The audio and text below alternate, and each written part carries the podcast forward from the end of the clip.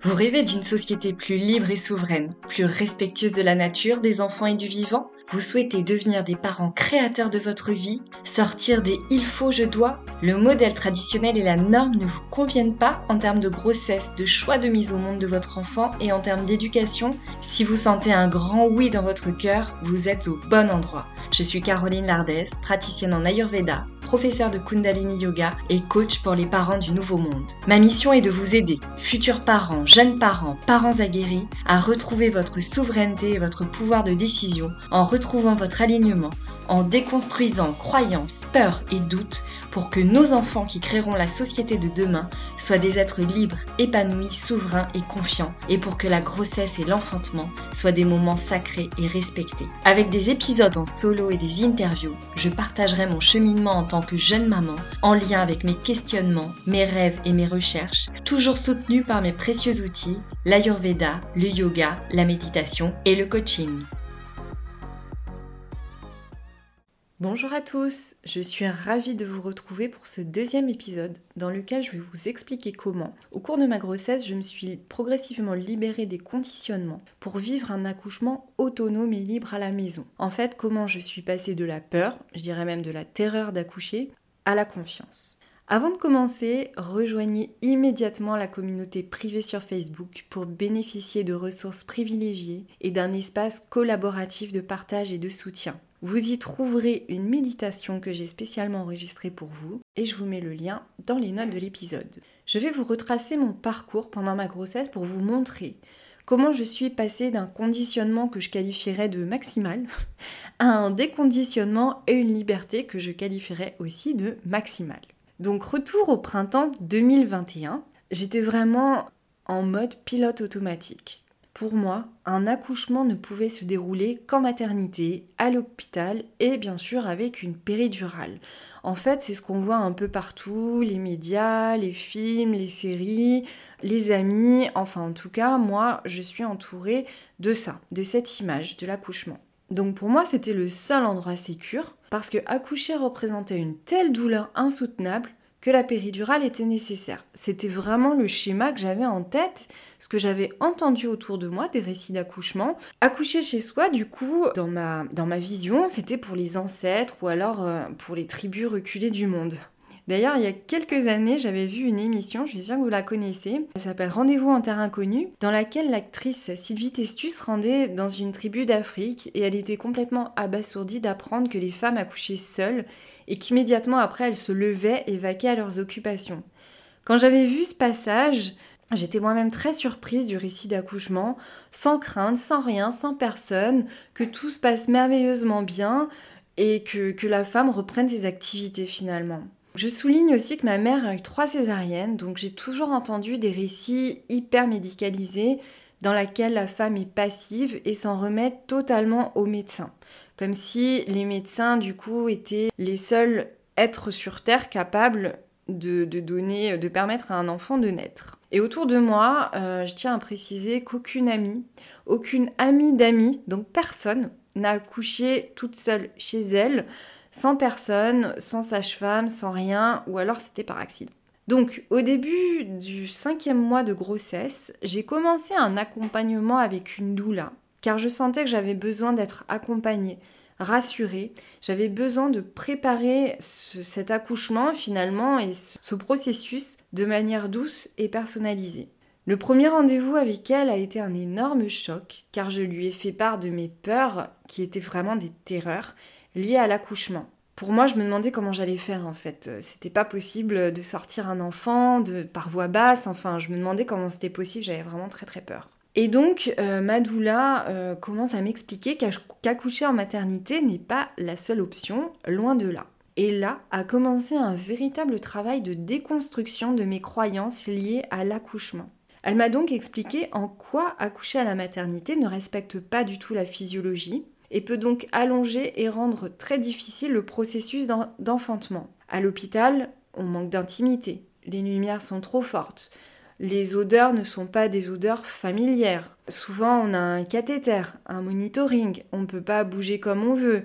Il y a un va-et-vient d'inconnus, donc le personnel médical. Il y a des questions des sages-femmes qui ramènent dans l'intellect, avec des chiffres notamment tout le temps, à combien elle colle, depuis combien d'heures la poche des os a été rompue, depuis combien de temps le travail a, commencé, etc., etc. Et le fait de se sentir observé par des inconnus, la position allongée, c'est vraiment anti-physiologie et ça, ça allonge durablement la, la durée de l'accouchement. Du coup, au lieu de sécréter l'ocytocine, qui est l'hormone finalement qui permet d'accoucher de manière sereine, la femme sécrète cortisol et adrénaline, les hormones du stress, et ça ne favorise pas du tout la dilatation du col, bien au contraire. Ma doula euh, m'a aussi permis de mettre de la lumière sur la distinction entre douleur et souffrance. C'est vrai que je m'étais pas du tout questionnée là-dessus. Oui, un accouchement c'est douloureux. Mais ce n'est pas de la souffrance parce que ça ne dure pas dans le temps. C'était vraiment important pour moi de prendre conscience de tout cela. Donc petit à petit, j'ai vraiment déconstruit grâce à ma doula et puis à toutes les recherches que j'ai faites euh, ensuite, j'ai déconstruit toutes les croyances liées à l'accouchement c'était vraiment important pour moi de me documenter. En parallèle, j'ai lu pas mal de livres sur la physiologie de l'accouchement. Et les, livres de Michel Audin, notamment Le bébé est un mammifère, m'a vraiment ouvert les yeux. J'ai adoré cette lecture. J'ai adoré aussi le livre de Julie Toutain, Naître ici. Donc le guide de la naissance naturelle, retrouver le pouvoir de son corps Dynamé Gaskin, a été très inspirant pour moi. Il m'a rassuré, il m'a donné confiance. Je sentais que, en fait, accoucher de manière physiologique chez moi, c'était une évidence. Et Madoula m'a aussi fait découvrir un excellent compte Instagram, Amandine Naissance, qui déconstruit toutes les croyances liées à l'accouchement en France et redonne puissance, pouvoir aux femmes, rappelant qu'on est souveraine, que notre corps sait accoucher, que personne ne nous accouche et qu'il est important de cesser de nous montrer passives et de remettre le pouvoir entre les mains d'une équipe médicale. Donc après ce premier rendez-vous avec la doula, il était très clair pour moi que je voulais accoucher à la maison. J'étais très emballée par ce projet. Ça respectait finalement complètement mes valeurs, mon corps et mon bébé. J'ai donc commencé, à 6 mois de grossesse, le suivi avec une sage-femme spécialisée dans l'accouchement à domicile. On cochait toutes les cases pour que ça puisse se faire parce qu'il faut quand même cocher des cases. Donc euh, bilan de santé ok, tout allait très bien, distance d'une maternité ok, motivation ok.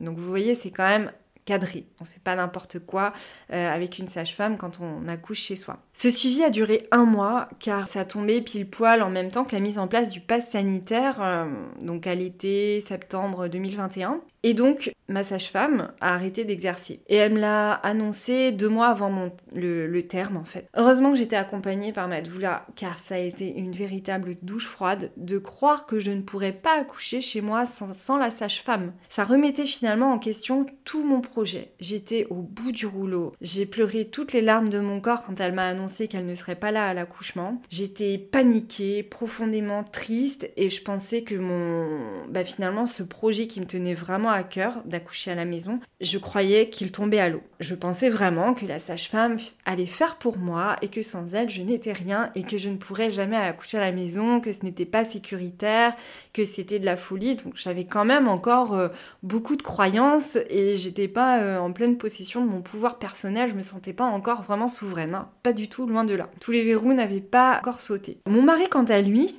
qui déteste les hôpitaux, selon lui, ils ne sont réservés qu'aux maladies, à la mort, et donc sont complètement incompatibles avec une naissance. Il était très confiant sur le fait que je mettrais notre fille au monde chez nous et qu'on n'aurait besoin de personne. Je n'étais pas du tout d'accord avec ça. Sur le plan de la sécurité, j'arrêtais pas de lui dire qu'il était fou et, et que c'était risqué en fait. C'était vraiment ce que je pensais. Donc dès le lendemain, après que la sage-femme m'a annoncé euh, qu'elle arrêtait d'exercer, je me suis mise à la recherche de solutions. J'ai contacté des connaissances, des amis, des sages-femmes qui, qui, accouchaient à la maison. Bon, tout ça en vain, dans le vide. J'y ai passé quand même euh, plusieurs heures. Jusqu'à ce qu'une amie d'une connaissance me parle d'Anna. Donc Anna, c'est un acronyme ANA, accouchement non assisté et d'un groupe Facebook de soutien pour les femmes qui projettent de faire un accouchement non assisté. Donc ça a été une nouvelle grande découverte pour moi et je me suis quand même directement dit non mais c'est pas pour moi euh, un accouchement autonome à la maison, c'est trop fou, c'est trop dangereux, c'est inconscient. En plus c'était au même moment où euh, les familles qui faisaient ça on leur enlevait les, bébés donc c'était carrément euh, source d'angoisse. Hein. Je me suis quand même sur le groupe et j'ai lu le livre de Laura Chanley que je ne connaissais pas. Le livre s'intitule Accoucher par soi-même. Franchement, il donne vraiment confiance en soi en fait et il, finit de prouver que accoucher chez soi, c'est la meilleure solution. quand, quand on y croit. Donc on est au septième mois de grossesse. Je me sentais très emballée. Je sentais que c'était juste pour moi d'accoucher à la maison, même si finalement j'étais encore terrifiée.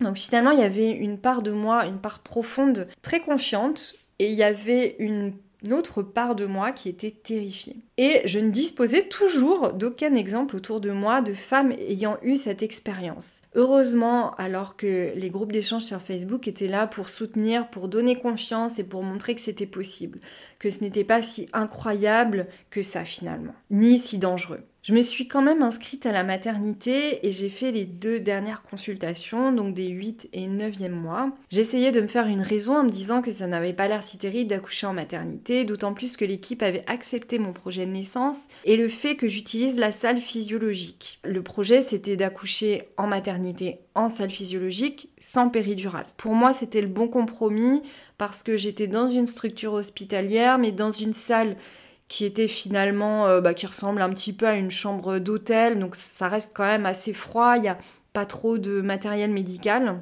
Donc c'était le bon compromis pour moi au niveau euh, sécuritaire. Je fais juste une parenthèse pour vous dire que je me suis quand même sentie très infantilisée quand la sage-femme m'a téléphoné après notre premier rendez-vous, donc le rendez-vous du huitième mois, pour me dire que mon projet de naissance avait été accepté par l'équipe comme si elle me parlait d'un projet de travail qui nécessitait un aval de chef ou je ne sais quoi. Enfin, j'avais même pas compris que ça devait être accepté en fait. Pour, euh, pour l'équipe, il n'y avait que la délivrance qui posait souci dans mon projet de naissance et pour eux, c'était non négociable que la délivrance du placenta se fasse naturellement. Le protocole, parce qu'il y a quand même des protocoles, c'est d'injecter de l'ocytocine de synthèse euh, même quand on accouche sans péridurale. Donc je trouve que c'est hyper dommage, ça casse tout et que du coup on se reçoit quand même des hormones de synthèse alors qu'on a accouché de manière physio. Pour moi, ça n'a pas de sens. Et du coup, ça m'avait vraiment contrariée. Et je trouvais aussi que hum, le fait qu'il y ait des protocoles était assez déshumanisant en fait. Inconsciemment, je sentais bien qu'accoucher à la maternité n'était pas aligné avec mes valeurs et mes rêves. Mi-novembre, donc euh, très peu de temps avant de donner naissance à ma fille, qui est né le 21 novembre. Donc mi-novembre, je me suis inscrite à un sommet virtuel euh, en ligne qui s'intitule Naître en conscience. Et trois jours avant d'enfanter chez moi, il y a eu une conférence de Malika Bonapace qui m'a donné une confiance immense. Elle a dit tout ce que j'avais besoin d'entendre et que je savais au fond de moi. Elle a tout dit. Donc un empuissancement maximal, une confiance, du bon sens, et cette nana, franchement, Malika Bonapace, elle a un peps, un dynamisme, elle a le don de vous communiquer de la confiance. Et euh, finalement, elle, elle encourage les femmes à écouter ce rugissement de la lionne qui sent sa puissance au plus profond d'elle-même. Donc j'ai adoré visionner sa conférence et ressentir que ça vibrait à 10 000% pour moi. D'ailleurs, elle recommandait la lecture d'un superbe livre qui s'intitule Petit traité de la naissance libre de Cynthia Durand, que j'ai lu pour le coup après l'accouchement, et c'est un livre merveilleux.